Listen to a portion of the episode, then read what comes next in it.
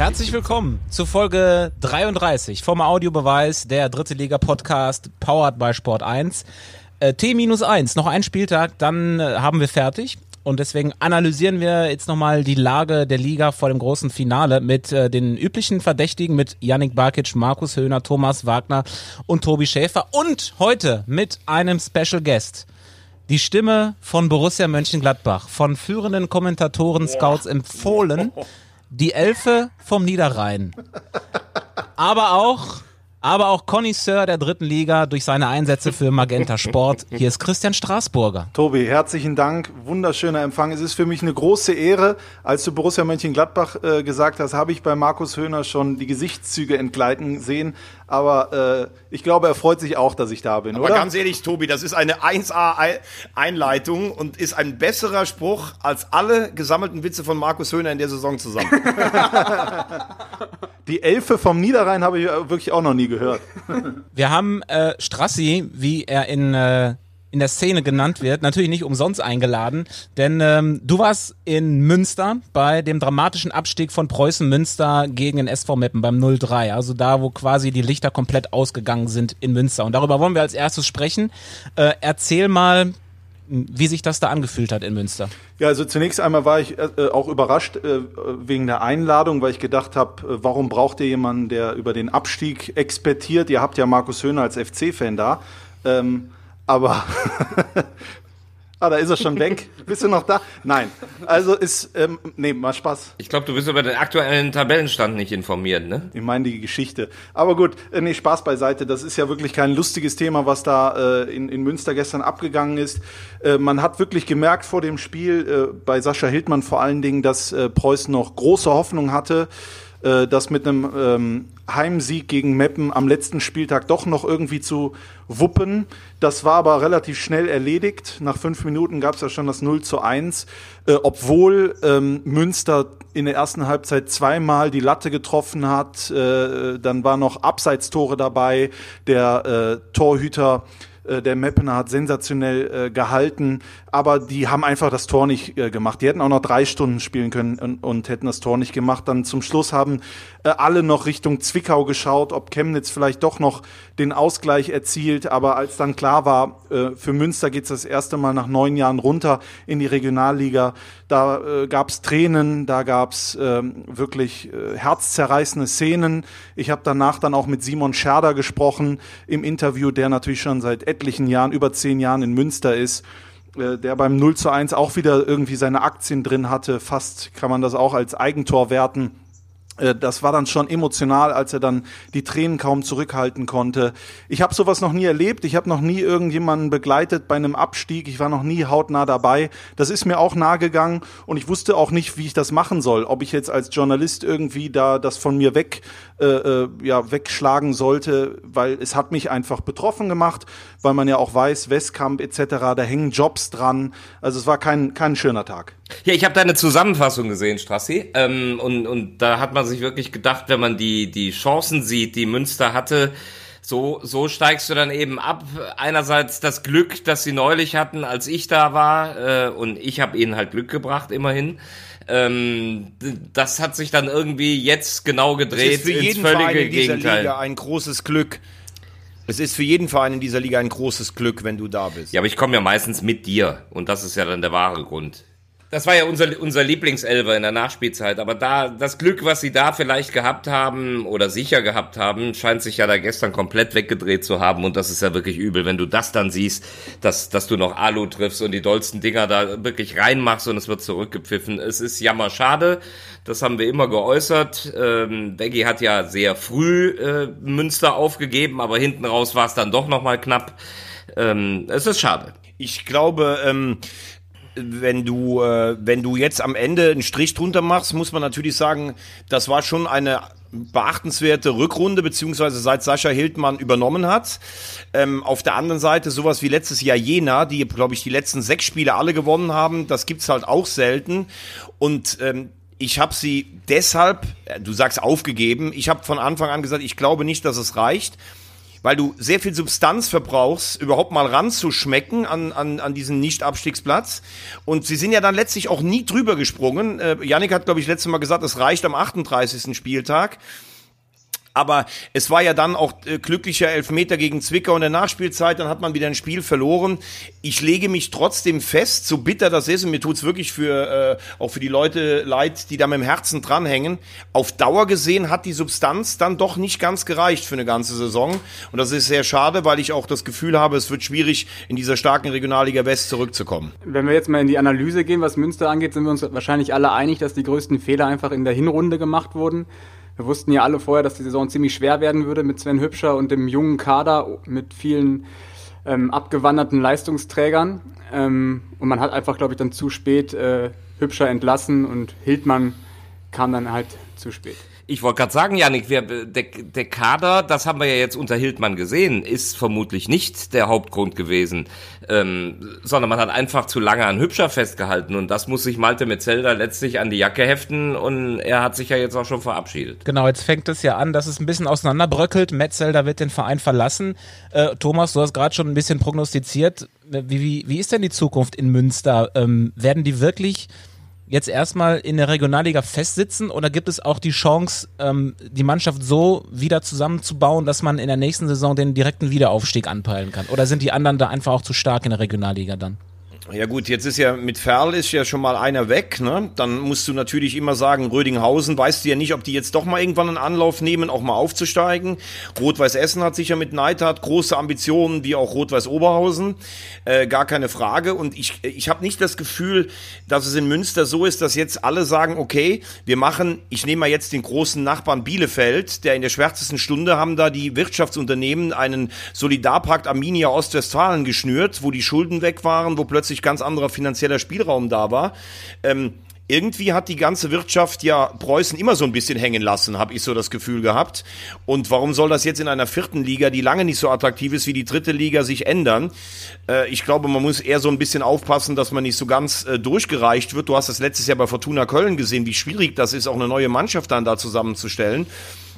Und ähm, ja, ich bin mal gespannt. Äh, ich weiß nicht, was mit Hildmann ist, aber ob der sagt, er könnte sich einen Wiederaufbau äh, vorstellen. Also es ist, äh, finde ich, eine, eine, eine tolle Fußballmarke Preußen Münster.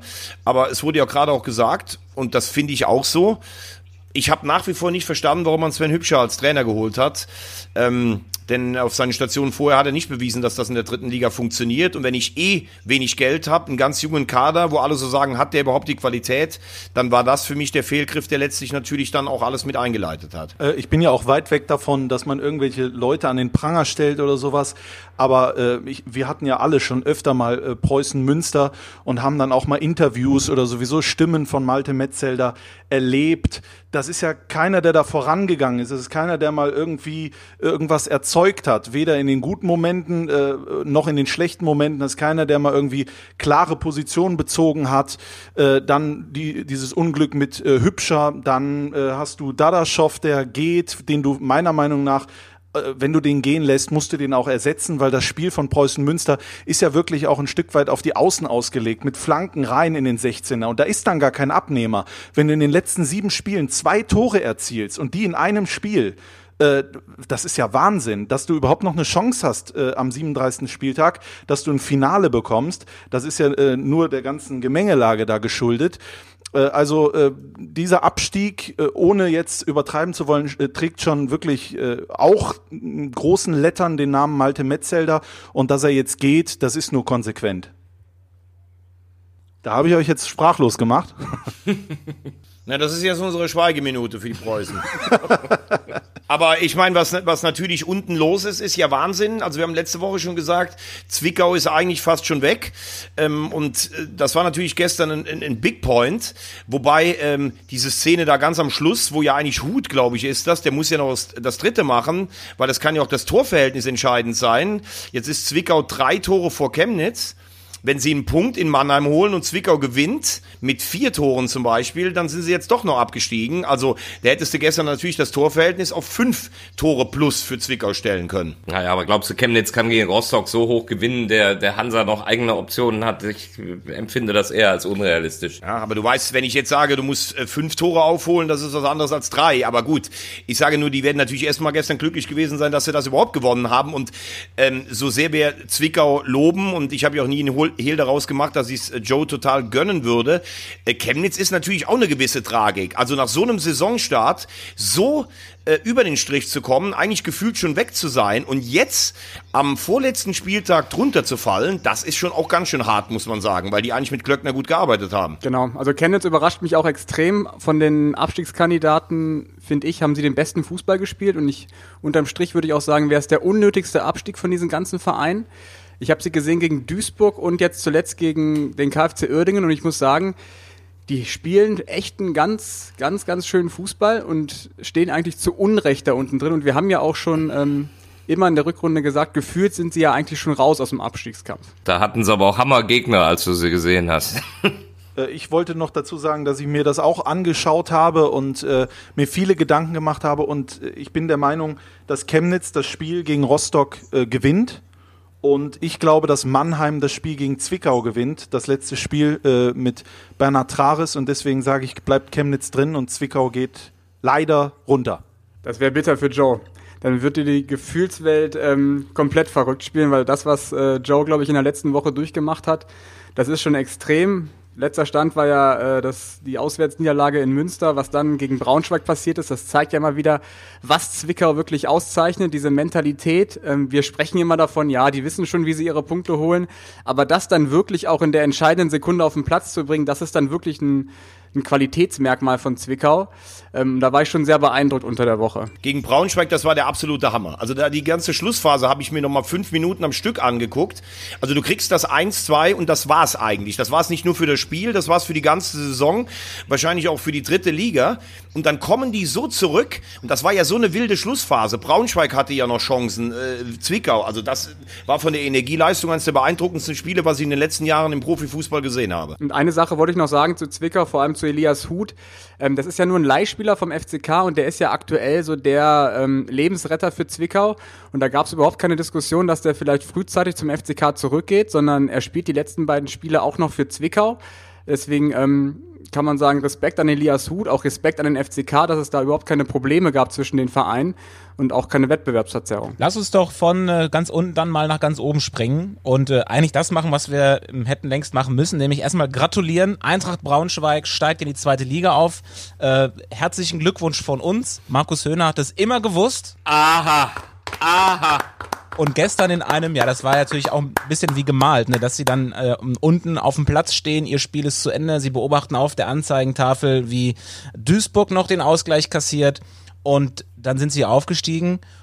Und wer hätte damit gerechnet, außer eben Markus Höhnert, dass das am Ende der Saison dann doch noch gut geht? Lasst uns über Antwerpen reden. Äh, er hat die hochgehieft. Er hat den Aufstieg geschafft. Der, ihr, ihr wart sehr kritisch, ähm, auch über die, den Gemütszustand im Kader, im Verein möglicherweise. Ähm, wie bewertet ihr das jetzt? Soll ich anfangen? Also ich ähm, sage ich, erstmal Glückwunsch an Braunschweig, wer es am Ende schafft, ähm, egal wie, hat's verdient. Dafür zahle ich auch. In Summe muss ich sagen, ist es für Braunschweig ein sehr teurer Aufstieg, weil wir haben vor der Saison gesagt, sie gehen all in. Sie haben viele Spieler verpflichtet, teure Spieler, Kubilanski, Proschwitz, Ademi, haben dann den Trainer gewechselt zu einem sehr ähm, diskutablen Zeitpunkt, was auch nochmal Geld gekostet hat. Sie haben im Winter nochmal nachgelegt mit Biancardi und äh, Pourier. Und in Summe muss man sagen, muss dann auch so eine Mannschaft eben auch aufsteigen in dieser Liga. Sie haben es dann am Ende auch geschafft, aber ich glaube, dass das sehr viel Geld verschlissen hat. Und jetzt bin ich mal gespannt, wie die Mannschaft äh, in der zweiten Liga performt, vor allem mit welchem Trainer, ob eventuell Antwerpen den Verein verlässt. Ja, ich finde, die, die Gemütslage ist so, ich meine, wie schwer aufsteigen ist, selbst wenn du normalerweise einen Kader hast oder die finanziellen Mittel, das haben wir ja eine Liga höher gesehen. Ähm, deshalb ist ein Aufstieg letztlich, wenn du, wenn du es dann schaffst, immer auch trotz allem eine Leistung aber ich bin schon auch so ein bisschen in deinem Fahrwasser. Ich glaube, wenn es Corona nicht gegeben hätte, wäre Braunschweig nicht, ab, nicht aufgestiegen. Also das letzte Spiel, das letzte Spiel vor Corona in Rostock, das war ja desolat, dieses 0 zu 3. Und ich glaube, der enge Spielplan mit ähm, 13 Partien, äh, was war es nochmal? 12 oder 13 Partien jetzt in sechs Wochen. Ähm, der ist, hat ihnen schon in die Karten gespielt. Trotzdem musst du es natürlich durchziehen. Aber mit dem, was vielleicht ähm, Experten sich erhofft hatten, wie Markus Höhner, der natürlich äh, absolut recht hatte, es war ja jetzt kein schöner Offensivfußball, sondern es wurde mit guten, mit einer guten Kaderausstattung und viel finanziellen Mitteln wurde sich dieser Aufstieg erarbeitet. Trotzdem, man ist dann jetzt oben. Aber wenn man das auch alles so, so liest und hört, äh, man darf zumindest daran zweifeln, ob Antwerpen Trainer bleibt. Obwohl es natürlich sicherlich auch ähm, ein, ein großes Risiko ist, einen Aufstiegstrainer, der ja zumindest am Ende wohl ein, äh, auch einen Draht zur Mannschaft gefunden hat, dann zu entlassen. Äh, ich glaube, Mainz hat das doch mal gemacht mit Jörn Andersen. Den haben sie rausgeworfen und dann haben sie Thomas Tuchel dahin gesetzt. Äh, ich finde aber, dass äh, Antwerpen der Erfolg recht gibt. Also bei aller Liebe, irgendwie musst du ja nach Corona punkten. Ja, du musst gucken, dass du das Ziel erreichst. Da geht's jetzt nicht um Schönspielerei. Ich habe ja auch euren Podcast immer aufmerksam verfolgt. Da gibt's wohl einige Querelen drumherum. Er ist ja auch ein Knurriger. Er war gestern mal ein Stück weit locker, nachdem äh, der Aufstieg äh, feststand. Also ob die wirklich das Risiko eingehen, äh, Peter Vollmann, an dieser Stelle auch nochmal äh, Gratulation. Ich habe ihm eine SMS geschrieben, äh, bis jetzt noch keine Antwort. Wahrscheinlich ist er noch im Delirium. Äh, äh, ob er das Risiko eingeht, da den Trainer zu wechseln, ich glaube, dass Antwerpen äh, bleibt. Ja, und letztlich will ich dann auch einfach nochmal betonen, äh, Yannick, du hast eben gesagt, wer es am Ende schafft, der hat es auch verdient. Also das klingt ja so fast, als ob die sich entschuldigen müssten, dass sie, dass sie sich jetzt durchgesetzt haben. Ich finde, das Qualitätsmerkmal haben wir nun mal einfach gesehen in den letzten Wochen. Nicht zuletzt auch, weil Spieler wie Kobilanski unter Antwerpen dann eine massive Entwicklung genommen haben und sie haben sich ihren Kader, das hätten die anderen ja auch theoretisch machen können, gut zusammengebaut und äh, Veggie stimmt, Talsohle vor Corona und trotzdem, die haben die Zeit genau wie alle anderen nutzen können und haben das gemacht und haben das letztlich jetzt auch super hinbekommen. Waren sie nicht vielleicht auch von allen, die da oben standen oder stehen, dann doch so die konstantesten, weil Dritter nach der Hinrunde und am Ende der gesamten Saison dann Aufsteiger, dann kann man ja so viel gar nicht falsch gemacht haben im Laufe der Saison. Das ist auch einfach eine starke Mannschaft gewesen, Braunschweig. Ich glaube, nur in Summe ist es eine sehr, sehr teure Mannschaft und Braunschweig hat einfach alles auf eine Karte gesetzt und wollte jetzt im zweiten Jahr nach dem Abstieg ähm, unbedingt wieder hoch, koste es, was es wolle, und sie haben es dann eben auch geschafft. Also haben sie ein bisschen gezockt einfach. Ohne Frage. Das ist natürlich auch ein Risiko. Du kannst natürlich auch in dieses Risiko gehen, weil dir klar ist, wenn du es schaffst, dann kriegst du natürlich Zweitliga-TV-Gelder und hast dann natürlich eine Perspektive, diese wirtschaftliche Seite auch wieder auszugleichen. Braunschweig kann sich also entspannt zurücklehnen am Samstag äh, beim großen Finale. Es gibt noch drei wichtige Positionen ähm, zu verteilen. Den zweiten direkten Aufsteiger, den Relegationsteilnehmer und den Teilnehmer für den DFB-Pokal. Und dafür kommen noch fünf Mannschaften in Frage. Also fünf Mannschaften für drei Wahnsinn. Plätze. Das wird wirklich super spannend. Ähm, wie glaubt ihr denn, wird das ausgehen? Wer, wer holt sich welches Ticket? Also mir war klar, dass Würzburg in Köln gewinnen würde. Das war mir klar. War ja auch knapp. Ähm, der Yannick und ich, wir waren gestern in Köln-Höhenberg und das war echt ein besonderes Spiel, ein extrem krasses Spiel. Ähm, Victoria war in der ersten Hälfte, wenn sie in der gegnerischen Hälfte waren, eigentlich gut, äh, haben fußballerisch gut agiert und haben hinten aber unfassbar viele Chancen zugelassen. Würzburg, also das war 7-8-1 das Chancenverhältnis zur Pause. Und was dann passiert ist, war extrem crazy und man, so, so wie äh, Strassi gerade eben gesagt hat, so man reflektiert dann auch nach dem Spiel nochmal und sitzt im Auto und fährst nach Hause. Und äh, obwohl ich es im Spiel natürlich auch gesehen und besprochen habe, mir ist auf der Rückfahrt nochmal irgendwie vor Augen gekommen, was dieser Mike wunderlich für ein Tier ist. Und dann habe ich mir nochmal noch mal vorgestellt, wie, wie hat der da gespielt? Und plötzlich kam mir so ein Bild und dann habe ich gedacht, der ist für mich der Toni Kroos der dritten Liga. So wie der spielt. Eine Komplettheit, der geht ganz in, in die Tiefe, hinten, mittig in die eigene Hälfte, schiebt das Spiel an, schießt, äh, hat einen Abschluss, spielt hat Übersicht, Pässe, eine, eine Passschärfe, Passtiefe. Also ich finde den Typ überragend, was der gestern da abgezogen hat. Markus, ich bin total enttäuscht von dir, von dem, was du jetzt gesagt hast, weil ich dachte, du fährst mit dem Fahrrad nach Höhenberg. Und jetzt bist du mit dem Auto gefahren und hast darüber nachgedacht. Was ist denn los? Ja, ich bin nicht mit dem Fahrrad gefahren, weil ich da was von Höhe und Berg gehört habe, aber sonst, sonst wäre ich auch hochgelaufen, wie du weißt. du weißt, du weißt ja so grob, wo Höhenberg Ich habe gedacht, ist, du gehst ne? mit deinen Hunden da vorbei auf der großen Runde. Ja, ich gehe aber nicht die große Hunderunde, weil ich Angst habe, dass du da beim Joggen vorbeikommst. Man kann nur so gut aussehen wie du, wenn man extrem viel Sport macht. Deshalb habe ich das gedacht, das wäre die große Hunderunde. Aber ich muss, da, ich muss dazu sagen, Mike Wunderlich wirklich, ich glaube, 16 Tore, 8 Vorlagen in dieser Saison als Kapitän von Viktoria. Äh, der hat 21 direkte Freistöße in seiner Karriere reingemacht, was der da für Dinger reinhaut und äh, geht voran. Also da können sich viele äh, Mannschaften echt äh, nur wünschen, so einen Typen zu haben. Und dann habe ich auch vor ein paar Tagen, als äh, Viktoria Köln äh, den Klassenerhalt sicher gemacht hat, auch mal Videos bekommen von dort. Äh, am Glas ist er auch gut.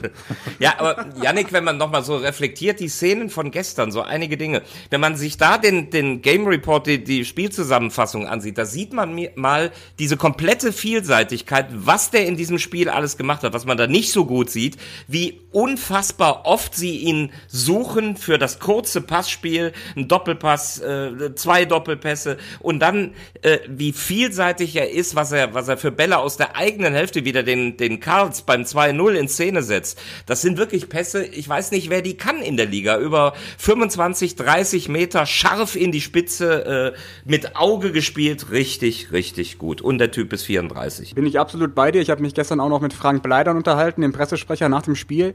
Er meinte auch, der Mike ist äh, so unfassbar wichtig für die Mannschaft, aber auch für den ganzen Verein als ähm, Aushängeschild. Ähm, ich darf ihn ja schon ein bisschen länger beobachten, haben ja lange in der Regionalliga West gespielt, da ist er natürlich auch nochmal extrem aufgefallen. Ähm, ich bin gespannt, was mit der Viktoria passiert, wenn so eine Personalie mal wegbricht. Ähm, und um nochmal den Bogen zu spannen zu den Würzburger Kickers, die ja schon sehr überraschend gestern verloren haben. Wir haben uns das ja alle anders vorgestellt. Ich glaube, die sind so gefestigt, dass die im nächsten Spiel das wuppen werden gegen den Hallischen FC. Dieses 1 zu 5, wenn man das sieht, denkt man sich auch, oh, was ist denn da passiert? Aber ich finde, es spricht, es entspricht der Spielweise von Würzburg unter Schiele, dass die sagen, wir gehen volles Risiko, auch bei 0-3 gehen wir weiter nach vorne und dann kassieren wir eben noch zwei, weil wir eben so spielen wollen, einfach immer offensiv nach vorne.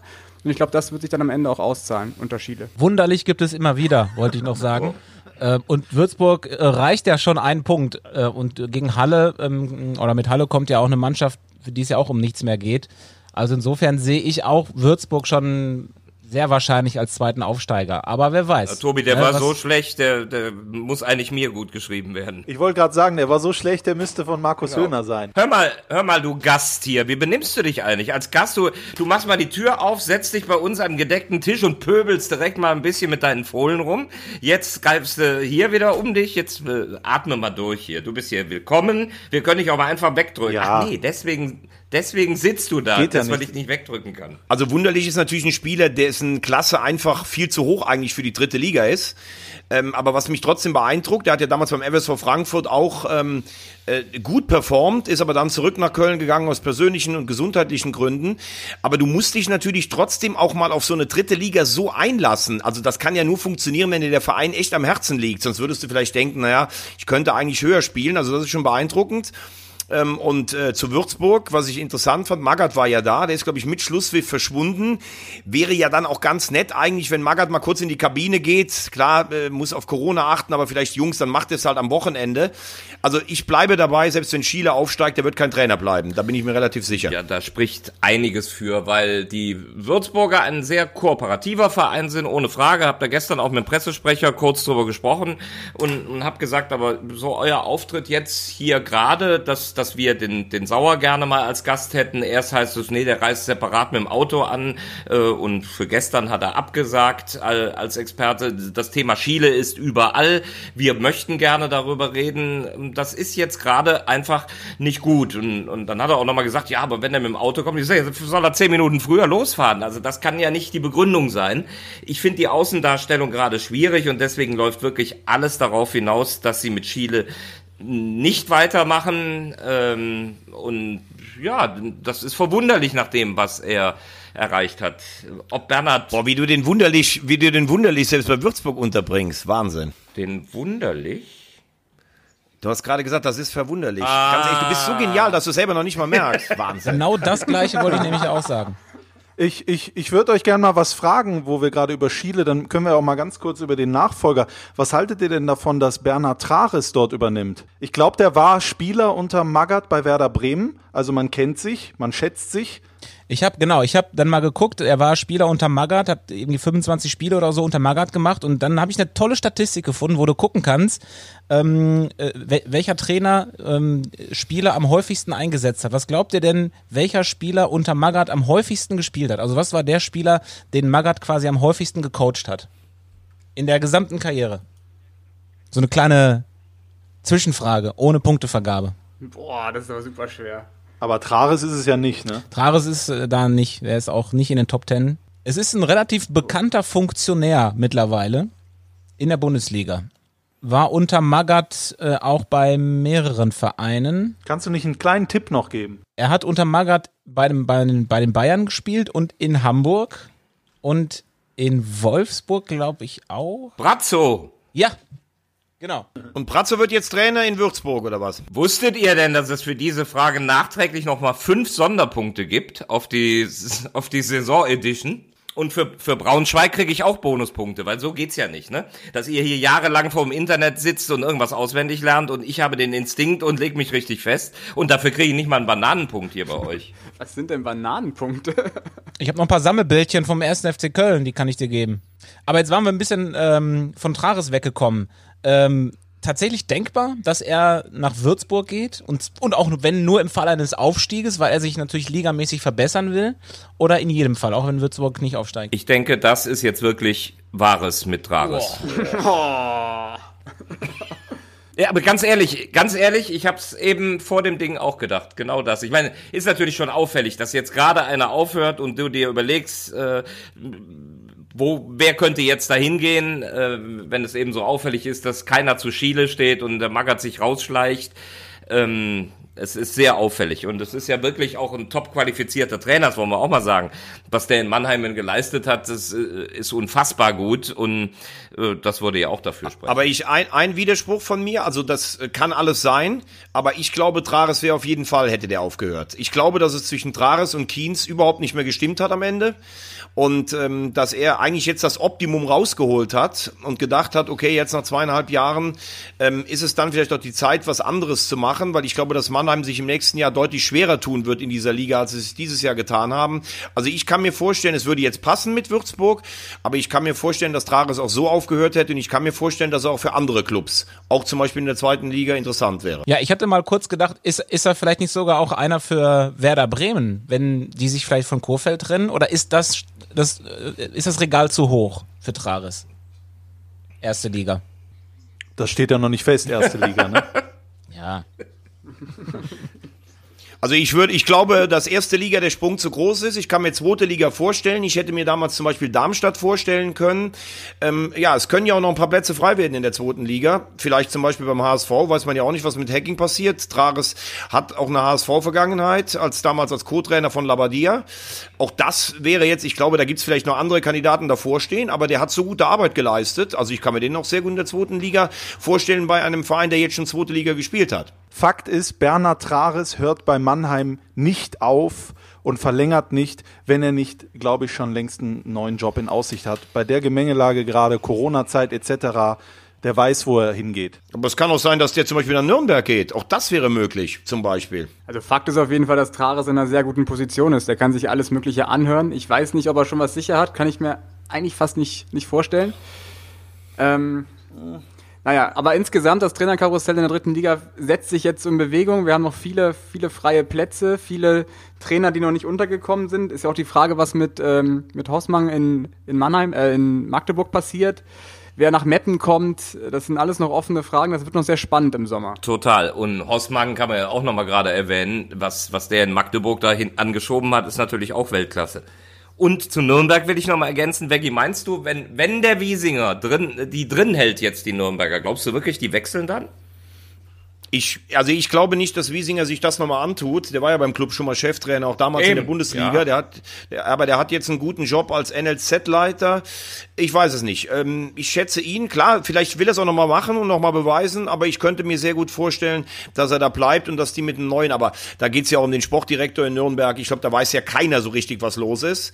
Aber äh, Nürnberg wäre für Trares sicherlich auch eine Adresse, wenn sie noch absteigen sollten. Also ich kann mir den äh, in, in äh, vielen möglichen Konstellationen vorstellen. Nürnberg ist auf jeden Fall ja der Relegationsgegner des Drittligisten, der noch nicht feststeht. Und ähm, ja, es wird wahrscheinlich auf Ingolstadt oder Duisburg hinauslaufen. Wie wird das ausgehen? Schafft Duisburg das noch oder verdaddeln, verdaddeln sie wirklich jetzt am Ende im Prinzip alles? Also ich fand das gestern stark, wie sie gespielt haben, obwohl sie so spät den Ausgleich kassieren mussten. Das hätte ich ihnen nicht zugetraut. Also ich glaube, wenn Duisburg jetzt noch in die Relegation reinkommt, das wäre ja erst was eine große Enttäuschung, jetzt wäre es dann doch nochmal eine Option. Und wir haben letzte Woche hat Yannick uns erklärt, warum es reisetechnisch und von der Kraft her eigentlich gar nicht geht. Aber man muss ehrlich sagen, wenn man den ersten FC Nürnberg in den letzten Wochen gesehen hat, was die teilweise sich da zusammengespielt haben. Und da ist ja jetzt die blanke Existenzangst geht darum. Äh, klar, mit, mit Mintal und Wiesinger hast du jetzt noch was Neues, aber ich sehe den dritten auf keinen Fall chancenlos. Also das habe ich letzte Woche irgendwie noch ein bisschen äh, negativer gesehen. Ich würde vielleicht auch die 60er nicht vergessen. Also 60 spielt zu Hause gegen Ingolstadt.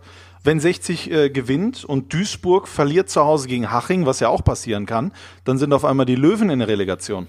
Rostock dürfen wir auch nicht vergessen. Ja, die verlieren ja schon, das habe ich ja schon gesagt. Ach so, du machst du, du machst die Ergebnisse hier so in der Woche. Jetzt habe ich das verstanden. Genau, ich dachte, wir wechseln uns immer Woche für Woche ab. Darf man das nicht verraten, dass wir die Ergebnisse würfeln und dann stehen die fest? Ich habe da auch drauf geguckt, nur das, das Problem der Löwen ist, dass wirklich drei vor ihnen versagen müssen, ähm, wobei sie natürlich einen selber in der Hand haben. Aber das könnte es natürlich für die Duisburger äh, erfreulich gestalten, dass die Löwen ein, ein großes Eigeninteresse haben, Ingolstadt zu schlagen und ihre eigene letzte Chance zu wahren und damit den Duisburgern die Tür aufstoßen. Und ich bin komplett bei dir, Veggie, dass in München bei dem letzten Spiel, da- da war schon alles äh, so großer Mist beim Heimspiel, saßen sie alle auf dem Boden, sodass sie gesagt haben, okay, komm, jetzt müssen wir halt bei den Bayern äh, alles geben und einen raushauen. Und das haben sie echt als Signal gemacht. Und dass sie dann natürlich das Pech haben, dass da hinten dann noch einer reinfällt, das ist ja Wahnsinn. Also eine Sache verstehe ich nicht. Ich werde nicht schlau aus dem FC Ingolstadt. Ähm, die haben ein Heimspiel gegen den ersten FC Magdeburg, gegen eine Mannschaft, die in der Woche zuvor 0 zu 1 verloren haben gegen die abgestiegenen Groß Asbacher. Ähm, ich war der festen Überzeugung, dass Ingolstadt dieses Spiel gewinnt und sich sozusagen raufschiebt auf Platz 2 oder zumindest den Relegationsplatz sicher macht. Und ich werde einfach nicht schlau aus dieser Mannschaft. Ich glaube, die möchten irgendwie nur so mit, mit Halbgas versuchen, gerade so aufzusteigen. Und ich glaube, das wird am Ende bestraft. Jetzt kommen äh, hungrige Löwen, die jetzt wieder ein bisschen äh, Morgenluft wittern. Und das ähm, spielt dem MSV Duisburg extrem in die Karten. Der MSV wird das Spiel gewinnen. Ähm, die Schanzer werden es nicht und dadurch wird der MSV in die Relegation einziehen. Glaub Ich glaube, dass das auch ein, ein grundsätzliches Problem auch von Ingolstadt ist. Nach all den Jahren, die die oben in, im Profifußball spielen, selbst bis in die Bundesliga, mir ist nie ganz klar geworden, für was Ingolstadt eigentlich stehen soll. Also äh, Duisburg ist ein Verein mit Arbeitermentalität. Die Löwen sind ein Verein mit Arbeitermentalität. Hansa Rostock ist der Stolz des Ostens im Norden. Also sowas verkörpert das von mir auch alles. Ingolstadt ist für mich über all die Jahre, bei allem Respekt, wie gesagt, da wurde teilweise auch gut gearbeitet, immer so ein Stück weit so auch ein, ja, ein, ein, ein bisschen gesponserter, vom heimischen Autowerk gesponserter Retortenclub hört sich jetzt hart an, weil es ja auch eine Fußballtradition in Ingolstadt gibt. Und irgendwie in entscheidenden Situationen habe ich oft das Gefühl, so spielen die dann auch. Also mh, das ist jetzt natürlich ein sehr psychologischer Ansatz, aber ähm, ich hoffe am Wochenende, dass es einer der drei anderen wird. Wir beobachten das am Samstag mit großer Spannung. Wie verteilt sich das denn? Wer ist denn wo eigentlich am Wochenende? Ich bei dir, mit dir, Tobi, gucke ich mir zusammen die Konferenz an. Äh, ich bin mit Strassi in Duisburg. Ich bin bei einem mega wichtigen Spiel, äh, äh, wirklich heiß Uerdingen gegen Viktoria Köln. Da geht's wirklich für beide, aber wirklich für beide dann auch um gar nichts. Und das ist sehr reizvoll. Wenn Wunderlich noch sieben Tore macht und Reed trifft nicht, dann ist er Torschützenkönig. Also warum nicht? Geht doch noch um ja, was. Das, deswegen sage ich ja immer, wunder dich nicht über wunderlich. Oder wunder Ich dich hab, über äh, wunderlich. Ich habe gestern mit der Per- Personaleinteilung gesprochen, weil wir mal darüber gesprochen haben, was im neuen Jahr eigentlich los ist. Und da wurde mir aus München erzählt, dass am letzten Spieltag man tatsächlich genau darauf geachtet hat, die Kommentatoren nach ihrer Klasse einzuteilen bei der Wichtigkeit der Spiele. Also von daher muss sich hier niemand wundern, wo er jetzt morgen sitzt. Danke. Beggi. Analog zur Größe des Stadions aber, oder? Ganz genau, die Größe des Stadions. Danke, Beggi. Ich liebe dich Entspricht der Größe des Reporters. Wie, und wie ist das denn im Moderatorenbereich? Ist da schon seit einigen Wochen drauf eingegangen worden? Ganz genau. Da hat sich gar keiner mehr qualifiziert. Genau. In der nächsten Saison geht's dann aber auch für die Moderatoren hoffentlich wieder ähm, zum SC Verl, beziehungsweise dann nach Paderborn, wo die ihre Heimspiele austragen. Äh, auch da ein Glückwunsch an den SC Verl, denn die haben in dieser Woche den Aufstieg geschafft, ähm, ohne ein einziges Mal geführt zu haben in den Entscheidungsspielen gegen Lok Leipzig. Wer kennt sich mit Verl schon ein bisschen aus? Wer, wer hat sich schon ein bisschen eingelesen? Yannick, du wahrscheinlich. Ja, ich kenne den SCFR schon ein bisschen länger. Ich durfte den schon in der Regionalliga West begleiten. Ich war auch schon mal in der Poststraße. Ich habe mir auch gestern Abend nochmal Gedanken gemacht, was verbinde ich mit dem SC Verl. Und das erste, was mir aufgefallen ist, ist äh, oder was mir eingefallen ist, ist das üppige Kuchenbuffet in der Presseabteilung damals. Darauf könnt ihr euch wirklich sehr freuen. Es gibt auch so eine klassische Brötchenplatte mit äh, Käse und den schönen kleinen Tomätchen obendrauf und Salat. Super stark. Echt sehr gut. Ansonsten äh, sportlich muss ich sagen, ist das ein eingeschworener Haufen. Ähm, man hat immer gesagt in der Regionalliga West, also freitags abends nach Ferl im November, da haben schon viele ähm, Aufstiegsfavoriten äh, Meisterschaften verspielt und ich glaube auch, dass in der nächsten Saison ähm, einige da Punkte lassen werden. Das wird das Stoke City der dritten Liga. Ich habe es ja kommentiert am letzten Dienstag. Insofern bin ich schon eingelesen und eingearbeitet, war aber selber noch nie in dem in dem eigenen Stadion an der Poststraße. Ähm, aber man muss schon auch einfach feststellen, sie haben eine ordentliche Portion Glück gehabt auch. Es war eine ganz enge Geschichte für Wolfgang Wolf und Lok Leipzig hat es mir einfach leid getan. Ähm, äh, auch wenn ich für Ferl, also ich völlig neutral dazwischen stand, für die Ferle hat's mich auch gefreut. Äh, kleines gallisches Dorf, zumal man so in Ostwestfalen merkte, alles um die rum hat schon mal ganz oben gespielt. Äh, Arminia Bielefeld, der SC Paderborn, sogar Gütersloh war ja drei Jahre in der, in der zweiten Liga mit dem legendären Trainer Hannes Linsen an der Seitenlinie, sogar mal Fünfter geworden. So, und jetzt dürfen die Ferler auch mal mitmischen und ich finde, der Trainer ist ein, ein guter Typ. Capretti, ein äh, deutscher Italiener, der in Neapel geboren ist, der schwärmt, wenn er an Maradona denkt, den er als, als Junge noch in Napoli hat spielen sehen. Ähm, ja, eine ne bunte Truppe und wir freuen uns drauf. Finde ich gut. Waren ja schon viele große Namen in Ferl, ne? Als Trainer Heribert Bruchhagen zum Beispiel, Bernhard Dietz, Dieter Hecking auch schon mal da gewesen. Total. Und, äh, und als Spieler Arne Friedrich hat in Ferl gespielt. Ansgar Brinkmann auch. Äh, Roger Schmidt, also ähm, gute Luft da offenbar. du bist top und- informiert. Und, no, und noch jemand, äh, der irgendwie auch immer mal auf der, auf der Fußballlandkarte aufgetaucht ist, Heinrich Schmidtgal. Kennt ihr den noch? Klar. Fortuna Düsseldorf, Kräuter Fürth, glaube ich. Ne? RWO, Rot-Weiß Oberhausen. Ja, kasachischer Nationalspieler. Genau, so ein kurzer, untersetzter. Und Tobi, einer der Ex-Spieler oder Trainer, die du gerade genannt hast, das fiel mir bei der Relegation nochmal auf, ähm, der hatte gleichzeitig auch eine Vergangenheit bei Leipzig. Beim Gegner von Dienstag, vom Dienstag. Hacking, ne? Oder? Sehr gut. Kriege ich dafür auch Becky, noch einen Bananen? nicht mehr. Bist du noch da? Kriege ich dafür einen Bananenpunkt? Ja, ja, den müssten wir dann auch nochmal in die Wertung geben. Du, du kriegst so ein Glücksschwein. Da hast du doch sicherlich einige mitgenommen, Markus, oder? Nee, das wollte ich nicht. Das fand ich nicht in Ordnung. Die, die 2000 gehören denen und die sollten denen Glück bringen und nee, nee, das machen wir nicht. Aber tatsächlich war es Dieter Hecking, der ein Jahr für den da noch VfB Leipzig, und das ist ja der Ursprung von Lok, ähm, in der ersten Liga gespielt hat. 93, 94. Trotzdem, also wie Und gesagt, auch ein, ein Jahr in der zweiten Liga. Ich finde ich find das schon beeindruckend, was, was die da in Ferl äh, machen, aber ich habe äh, hab, ähm, auch Bilder aus Leipzig gesehen, da vom Autokino, wo die Lok-Fans waren. Ich, ich stehe auf solche Vereine und ähm, mit, dem, mit diesem Eigentor von Guderitz da ähm, im Hinspiel, der dann im Rückspiel echt gut gehalten hat, der Junge. Also ich bin so ein Traditionalist, ich hätte Lok gegönnt und äh, fand auch eigentlich, dass sie das gut gespielt haben. Ähm, also ich finde, das war ein sehr unglückliches Scheitern in dieser Aufstiegsrelegation, die für mich nach wie vor keinen Sinn macht. Äh, Da wollte ich jetzt auch mal sagen, also ich glaube, Block hat in der ganzen Saison einmal verloren und steigt am Ende nicht in die dritte Liga auf. Also das kann es ja wirklich nicht sein. Das ist für mich äh, absolut falsch. Es kann einfach nicht sein, dass es eine Regionalliga Bayern gibt. Das ist ein Witz. Wir sollen, wir sollten äh, vier äh, Ligen haben, die geteilt werden in der Mitte von Deutschland und fertig aus. Es tut mir leid, das gibt's einfach nicht. Muss Nordost in der nächsten Saison auch wieder in Entscheidungsspiel oder haben die einen, den direkten Aufsteiger? Wie ist Nein, das, das, äh, du bist ja dann im nächsten Jahr hast du einen direkten Aufsteiger. ah, ja. Ich will noch eine Sache zum, oder zwei Sachen zum SC Verl sagen. Äh, Gino Capretti, du hast den Trainer eben angesprochen, äh, Markus. Ich glaube, was schwierig Ja. werden wird für den SC Verl, ist die Doppelbelastung für ihn. Der macht ja nächste Saison dann äh, den Trainerschein. Das muss man erstmal stemmen. Es gibt Beispiele, die haben es geschafft, wie Neidhardt. Es gab aber auch, glaube ich, Rüdiger Rehm hat es, glaube ich, nicht so richtig hinbekommen bei Groß Asbach. Ich glaube, da wurde er kurzzeitig vertreten. Äh, die Belastung ähm, unterschätzt man ab und zu. Und auf wen ich mich ganz besonders freue, ist Slatko Janic. Ähm, einer, der ja schon sehr die Liga geprägt hat in den vergangenen Jahren. Das ist auch einer, der nochmal angreifen kann in der ewigen Torschützenliste. Wir wissen ja alle, der große Anton Fink, ähm, der jetzt zum SSV umgewechselt ist, führt da ganz vorne an mit 136 Toren, dahinter Zima mit 75, aber dann kommt auch schon Slatko Janic. Und ich glaube, dass der vielleicht sogar gemeinsam mit Manuel Schäffler, man weiß ja nicht, ob der auch wieder zurückkommt, ähm, nochmal angreift in der Torjägerliste. Ich ärgere mich bis heute grün und blau. Ich saß in Gottes grüne Wiese und habe immer bei Tobis Quizfragen drauf gewartet, dass er fragt, wer war denn der torgefährlichste Ausländer in der Drittligageschichte? Aber die Frage, genau die, hast du nie gestellt. Auf der anderen Seite muss man sagen, Markus, Markus, du bist beim Quiz Vierter geworden. Das ist aller Ehren wert. Danke. Man hat auch immer gesagt, in Deutschland bei einem Turnier unter den besten vier ist, war es kein schlechtes Turnier.